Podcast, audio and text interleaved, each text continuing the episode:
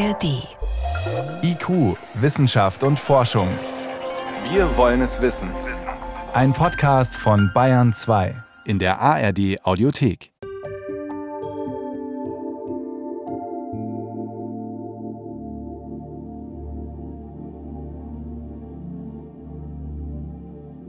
Ein Tag in der Zukunft. Ich muss nach Barcelona, doch das Smartphone meldet, Maschine kaputt, Flug fällt aus. Aber gleich darauf kommt die Entwarnung. Ein Quantencomputer hat in Sekundenschnelle den Flugplan neu berechnet. Ich bin umgebucht und werde pünktlich da sein. Auf dem Weg zum Airport eine aktuelle Meldung. Ein neues Krebsmedikament steht vor der Zulassung. Die Studienergebnisse fantastisch. Ein Quantenrechner hat den Wirkstoff maßgeschneidert. Dann blinkt das Smartphone wieder. Diesmal schlägt meine Bank Alarm. Ein Quantencomputer versucht gerade mein Konto zu hacken. Ich soll das Passwort ändern, und zwar sofort, sonst ist das Geld weg.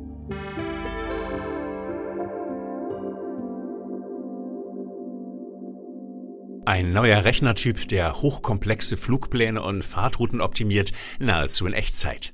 Der neue Werkstoffe und Medikamente entwirft am virtuellen Reißbrett auf dem KI-Algorithmen ungleich schneller laufen als heute. Und der digitale Sicherheitscodes knackt, als wäre es nichts. Fieberhaft arbeitet die Fachwelt an diesem neuen Superrechner, dem Quantencomputer. Und sie verspricht viel. Quantencomputing wird der Gamechanger sein. Es wird in allen Branchen relevant werden. Could be quite revolutionary. Das bietet völlig neue Möglichkeiten im Bereich des Rechnens, Stichwort Quantencomputing, in der Kommunikation, oder auch in der Sensorik. Ich bin Frank Grotelüschen und möchte wissen, was dran ist an dem Hype. Was unterscheidet den Quantencomputer von meinem Laptop? Wie weit ist die Technik überhaupt und wann gibt es sie zu kaufen? Und was ist mit den anderen Quantentechnologien, mit Sensoren, Verschlüsselungsverfahren und einer neuen Art von Internet, alles auf Quantenbasis? Bei einem klassischen Computer hat man das Bit, eine 1 oder eine 0. Heike Riel, Physikerin beim US-Computerkonzern IBM. Bits, Nullen und Einsen. Das sind die Recheneinheiten, die mein Laptop abarbeitet. Ein Quantencomputer dagegen funktioniert nicht mit Bits, sondern mit ganz anderen Recheneinheiten, den Quantenbits, kurz Qubits. Bei einem Quantenbit geht man eben in die Quantenphysik und äh, da kann man zwischen der 1 und der 0 nicht genau unterscheiden also nicht 0 oder 1, das wäre ein Bit, sondern 0 und 1 gleichzeitig und alles dazwischen. Diese Eigenschaft hat zur Folge, dass ein Qubit eben viele Zustände gleichzeitig annehmen kann und somit auch ein Rechenraum zur Verfügung steht, der viel größer ist als bei einem klassischen Bit. Die Folge, während mein Laptop seine Bits nacheinander abarbeiten muss, kann ein Quantencomputer alles gleichzeitig bewältigen. Er verarbeitet alle seine Quantenbits auf einen Schlag und ist damit, zumindest für bestimmte Rechenoperationen, viel schneller als der Laptop. Das ist ungefähr so, als würde eine Maus in einem Labyrinth alle nur denkbaren Wege gleichzeitig erschnüffeln, um ihren Weg nach draußen zu finden. Dass ein Quantencomputer anders aussieht und funktioniert als mein Laptop, wird mir klar, als ich ein Labor an der Uni Innsbruck besuche. Ein Raum ohne Fenster, nur spärlich beleuchtet. Der Physiker Philipp Schindler zeigt auf einen wuchtigen Lasertisch mit unzähligen Blenden und Spiegeln drauf ein Quantencomputer-Prototyp. Schindler geht zum Kontrollstand, eine Konsole aus Bildschirmen. Auf einem der Monitore leuchten zehn Punkte in einer Reihe. Man sieht eine lineare Kette von einzelnen Ionen, in diesem Fall sind es 10 Ionen, indem wir probieren, relativ einfache Quanteninformationsexperimente damit zu machen. Ionen sind geladene Atome. Sie stecken in einem luftleeren Vakuumtopf auf dem Tisch vor uns. Magnete halten sie in der Schwebe, Laser steuern sie an. Jedes der Ionen fungiert als Quantenbit. Sie sehen, dass die Ionen alle hell sind am Anfang einer Rechenoperation. Schindler startet den Quantencomputer. Zu meiner Überraschung läuft die Bedienung per Maus und Tastatur, wie bei einem gewöhnlichen Rechner. Damit steuert Schindler einen Laser. Der Laser leuchtet die Ionen an und programmiert sie. Und jetzt sehen Sie, dass die Ionen anfangen blinken. Das wäre eine Quantenrechenarbeit. Der Laser steckt ein kleines bisschen Energie in die Ionen. Die werden dadurch zu Quantenbits, geraten also in einen Quantenzustand zwischen 0 und 1. Das Entscheidende, die 10 Quantenbits sprechen miteinander. Sie tauschen quasi über einen geisterhaften Quantenkanal Informationen aus, und zwar simultan. Genau das macht sie einem normalen Computer überlegen, jedenfalls im Prinzip. Am Ende einer Rechenoperation kann ich die ganze Kette unserer Ionen auslesen und dann äh, sehe ich, dass zum Beispiel die ersten drei Ionen hell sind und der Rest dunkel und dann kann ich das in eine klassische Information umrechnen.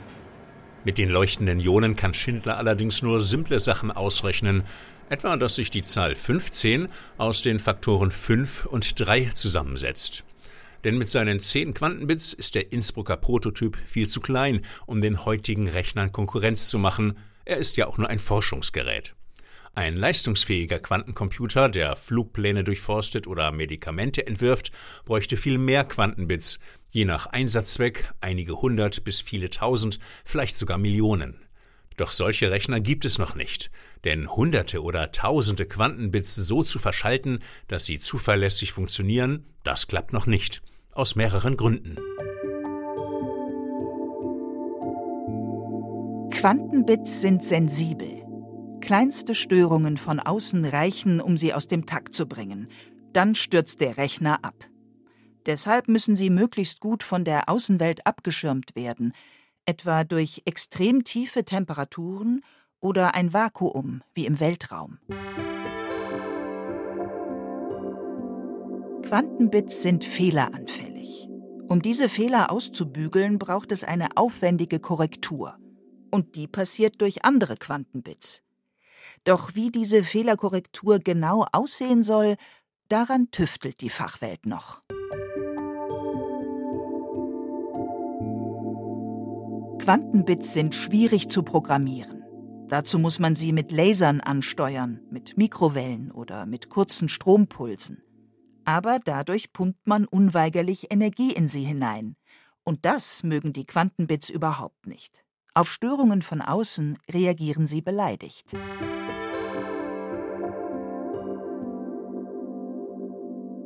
Grundlegende Probleme. Um sie in den Griff zu bekommen, verfolgt die Fachwelt unterschiedliche Strategien. In Innsbruck setzt man auf Ionen, auf geladene Atome, eingesperrt in Fallen, gesteuert durch Laser. Andere Forschungsgruppen versuchen es mit anderen Systemen, die man in Quantenzustände versetzen kann, mit Diamanten, die mit Stickstoff gespickt sind, oder mit speziell präparierten Siliziumchips, oder mit Prozessoren, auf denen Lichtteilchen hin und her flitzen. Am weitesten sind zwei IT-Konzerne, Google und IBM. Ihre Technik? Supraleitende Schaltkreise, die in einem Extremgefrierschrank stecken.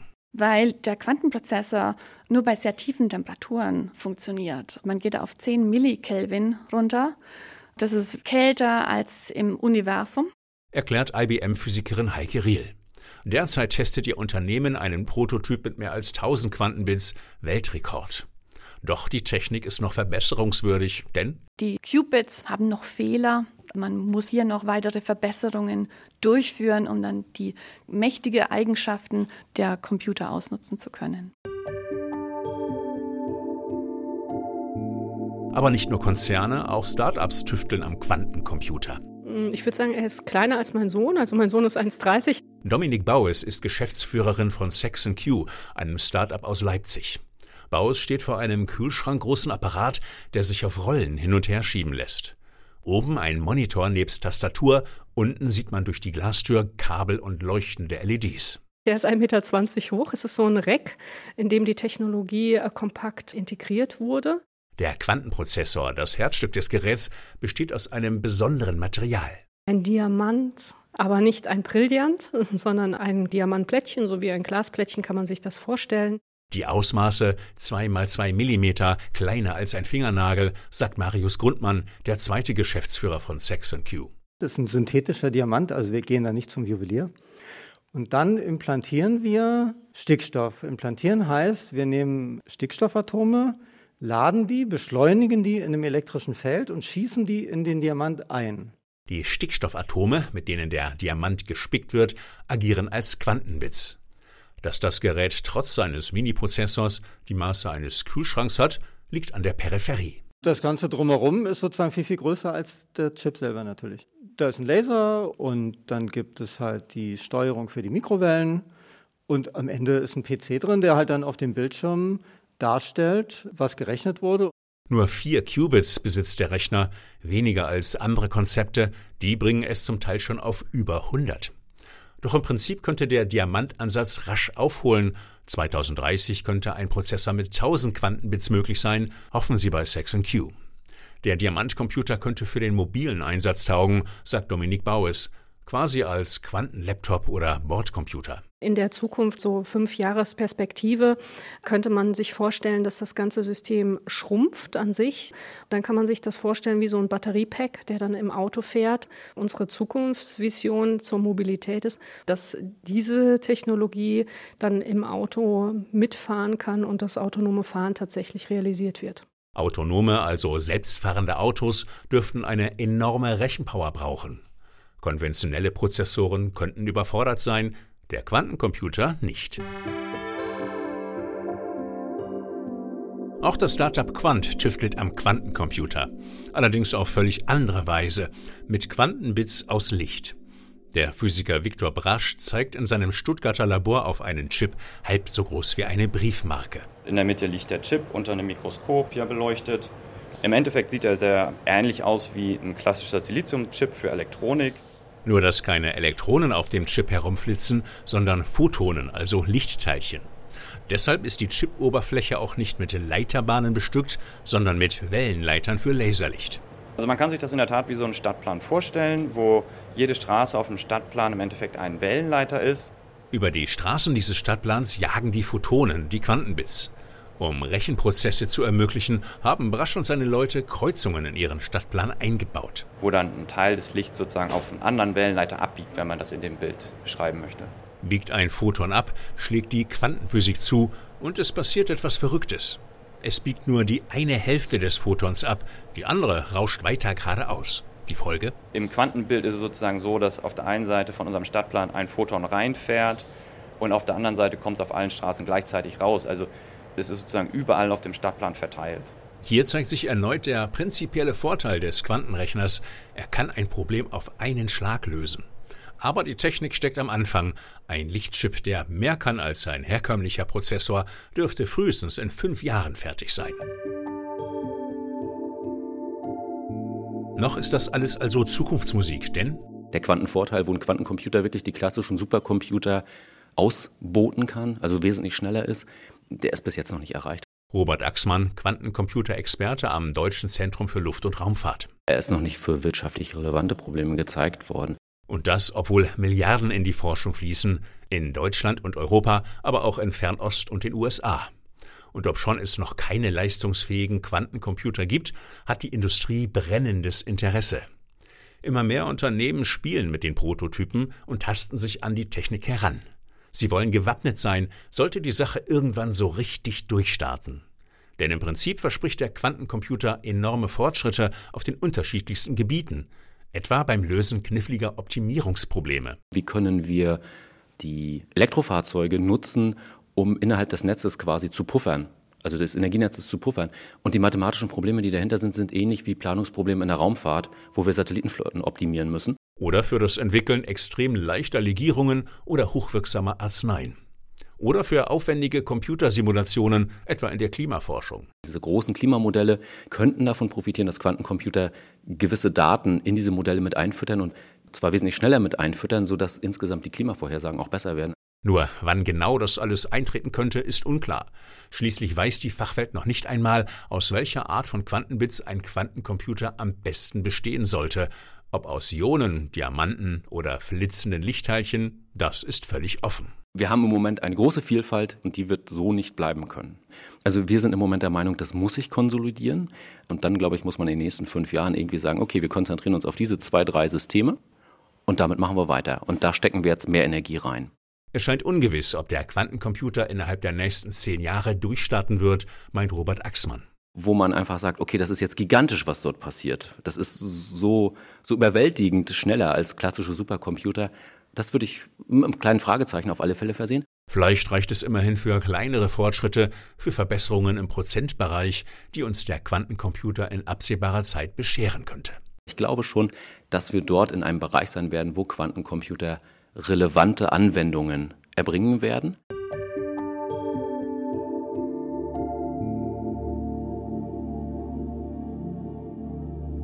Ein Tag in der Zukunft. Meine Bank schickt mir eine Meldung auf Smartphone. Gute Nachrichten für Sie. Wir haben unser Online-Banking auf ein neues System umgestellt, die Quantenkryptographie. Damit sind Hackerangriffe auf Ihr Konto ab sofort unmöglich. Nun ja, absolute Sicherheit vor Hackerangriffen? Das haben doch schon manche versprochen. Eine Datenübertragung, die absolut abhörsicher ist, das haben die üblichen Verschlüsselungsverfahren nicht zu bieten. Im Prinzip sind sie zu knacken, auch wenn das in der Praxis sehr schwierig ist. Die Quantenphysik dagegen verspricht genau das. It's a very new way of doing cryptography. Es ist eine neue Art von Kryptographie. In der Kryptographie benötigt man geheime Schlüssel, und das Hauptproblem ist, wie lässt sich dieser Schlüssel sicher zwischen Sender und Empfänger austauschen.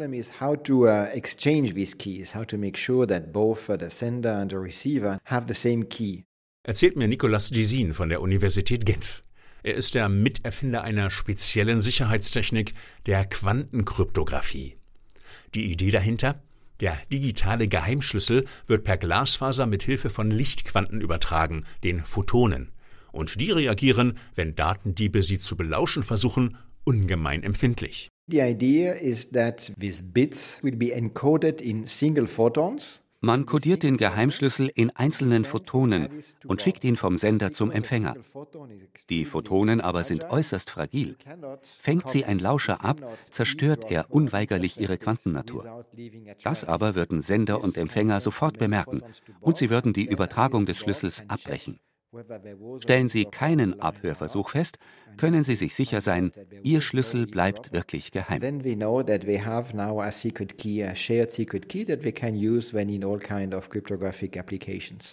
Das Verfahren funktioniert und schon seit Jahren bieten es ein paar kleine Firmen als Produkt an. Nur durchsetzen konnte sich die Technik bislang nicht. Der Grund? Wir haben aber immer noch grundsätzlichen fundamentalen Forschungsbedarf an diesen Geräten sagt Ilja Gerhard, Physiker an der Universität Hannover. Bislang wird die Technik nur sporadisch eingesetzt. Zwar ist die Quantenkryptographie an sich zu 100 Prozent abhörsicher, das Drumherum aber scheint angreifbar. Ein möglicher Angriffspunkt sind halt eben diese Interfaces von diesen Quanten hinter in die klassische Welt. Eine Schwachstelle könnten jene Detektoren darstellen, die die Lichtquanten beim Empfänger auffangen. Ich kann auch auf der Übertragungsstrecke zum Beispiel den Empfänger ein bisschen verwirren, schicke ich einen starken Laserpuls und der denkt hoch erstmal, was mache ich jetzt damit? Ist das jetzt ein Klick gewesen oder nicht? Wodurch ein Lauscher das System austricksen könnte. Da braucht es wohl noch einiges, um die Technik wirklich wasserdicht zu machen.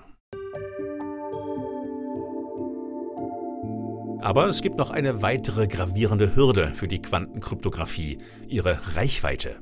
Die ist bislang eher mickrig, sagt Stefan Ritter von Toptica Photonics, einer Laserfirma aus München. Denn Licht wird bei der Übertragung über Glasfasern abgeschwächt und das heißt, man braucht alle paar zehn Kilometer einen Verstärker, um die Signale zu verstärken. Es gibt solche Verstärker zwar schon, zu Abertausenden kommen sie im Internet zum Einsatz.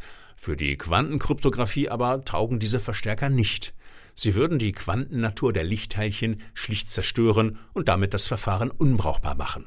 Das bedeutet, ich muss letztendlich diese herkömmlichen Verstärker ersetzen durch das, was wir Quantenverstärker oder Quantenrepeater nennen. Nur diese Quantenverstärker stecken noch in der Forschung. Vereinfacht gesagt sind es kleine Quantenrechner verbunden mit Quantenspeichern. Niemand zweifelt daran, dass man diesen Quantenrepeater bauen kann, aber es ist ein wirklich, wirklich hartes Problem, weil diese Quantenspeicher so extrem fragil sind, weil die Vernetzung dieser Quantenspeicher so schwierig ist Frühestens 2030, schätzen Fachleute, dürfte es brauchbare Quantenrepeater geben. Mit ihnen würde man zusätzlich zum heutigen Internet ein zweites Computernetz aufbauen, das Quanteninternet. Und das wäre die Voraussetzung für eine flächendeckende Quantenkryptographie, für eine Datenübertragung, die im Prinzip wirklich abhörsicher ist. Ein Tag in der Zukunft. Gestern war ich bei meiner Ärztin Nur ein Routinecheck. Heute das Ergebnis. Alles gut, ich kann beruhigt sein. Hätte es auch nur die kleinste Auffälligkeit gegeben, der Quantensensor hätte sie aufgespürt. Jetzt sitze ich im Büro und warte. Gleich bekomme ich ein neues Eingabesystem. Keine Tastatur mehr und auch keine Maus, sondern eine Art Kopfhörer mit Quantensensor drin.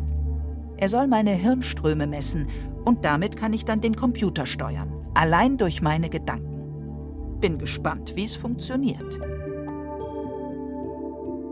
Quanteneffekte gezielt ausnutzen, um hochempfindliche Messfühler, Sensoren bauen zu können. Magnetfelder, Temperaturen, Schwerkraft, Beschleunigungsströme, all das sollen diese Quantensensoren extrem genau erspüren können. In der Forschung klappt das schon ganz gut. Jetzt gehen wir mal in den inneren Teil, in den Teil, der das Präzisionslabor beherbergt. Ich bin an der Uni Stuttgart am Zentrum für angewandte Quantentechnologien. Institutsleiter Jörg Wrachtrup zeigt mir das Gebäude. Es ist noch neu und ziemlich speziell. Vor uns sind eben diese Laborräume, die teilweise mit Metalllagen bedeckt sind, um zum Beispiel eine Abschirmung gegen elektromagnetische Wellen realisieren zu können. Das bedeutet keine Chance auf Handyempfang. Und? Zusätzlich stehen wir jetzt hier auf einem großen Betonklotz. Dieser Betonklotz wiegt etwa 150 Tonnen und ist auf Luftfedern gelagert. Jegliche Form von Erschütterung, weil zum Beispiel jemand geht oder eine Tür zugeschlagen wird oder auch weil Fahrzeuge auf der Straße fahren, die sollen eben dadurch abgeschirmt werden. Nahezu perfekt isoliert gegen Schall und Vibrationen, komplett abgeschirmt gegen elektromagnetische Felder. Und das alles, weil die Quanten so empfindlich sind. Der Aufwand ist nötig, weil Wrachtrupps Team an etwas arbeitet, das keinerlei Störung toleriert, eben an den Quantensensoren ist ja bekannt, dass Quantenzustände als solche empfindlich sind. Und diese Empfindlichkeit kann man aber auch in Vorteil verwandeln, indem man nämlich das sich empfindliche Verändern von Quantenzuständen nutzt, um besonders empfindliche Sensoren zu konstruieren. Zum Beispiel Magnetsensoren. Ändert sich das Magnetfeld auch nur minimal, genügt das schon, um einen Quantensensor aus dem Takt zu bringen, der Messfühler schlägt an. Das Team in Stuttgart verwendet dafür künstliche Diamanten. Wir bringen Verunreinigungen in Diamanten ein. Durch die Verunreinigungen bekommen die eine Farbe. Kommt ein Magnetfeld ins Spiel, ändert sich die Farbe des Sensors. Ein klein wenig nur, aber messbar. Jörg Wachtrup zeigt mir den Prototyp eines Magnetsensors. Er ist halb so groß wie eine Streichholzschachtel. Für den Einsatz in der Praxis müsste er noch schrumpfen, so auf Fingernagelgröße. Und daran wird auch schon getüftelt dass es jetzt verschiedene Start-up-Unternehmen gibt, die Sensoren weiter miniaturisieren und vor allen Dingen sie auch kostengünstiger machen. In den nächsten Jahren dürften die ersten Quantensensoren marktreif sein und sollen etwa als hochgenaue Navigationssensoren für autonomes Fahren dienen, als präzise Erdbebensensoren und zur Qualitätskontrolle von Mikrochips oder in der Medizin. Bei der Bildgebung, Kernspinresonanztomographie, kann man das mit völlig neuen Empfindlichkeiten vorantreiben. Je genauer man misst, je sensitiver man ist, desto mehr sieht man auch, gerade unter diesem Aspekt Prävention. Sagt Jürgen Mlinek von der Humboldt-Universität zu Berlin. Und? Wie kann ich vielleicht noch empfindliche Gehirnströme messen? Und das kann man mit diesen neuen Technologien vielleicht empfindlicher diese Messwerte könnten sich dann nutzen lassen, um Computer zu bedienen, ganz ohne Maus und Tastatur. Kommunikationseingeschränkte Menschen könnten sich dadurch einfacher mitteilen, so die Vision. Aber auch Kampfjets könnten sich mit dieser Technik besser steuern lassen. Da gibt es auch viele Interessen von Seiten des Militärs, Stichwort nationale Sicherheit, diese neuen Technologien einzusetzen. Bei den Quantensensoren wird es also ebenso sein wie bei anderen Schlüsseltechniken. Sie dürften nicht nur dem zivilen Fortschritt dienen. Und das wird auch bei der Quantenkryptographie oder den Quantencomputern der Fall sein. Sie dürften die Zukunft bestimmen, nur weiß noch niemand, wann es wirklich soweit ist.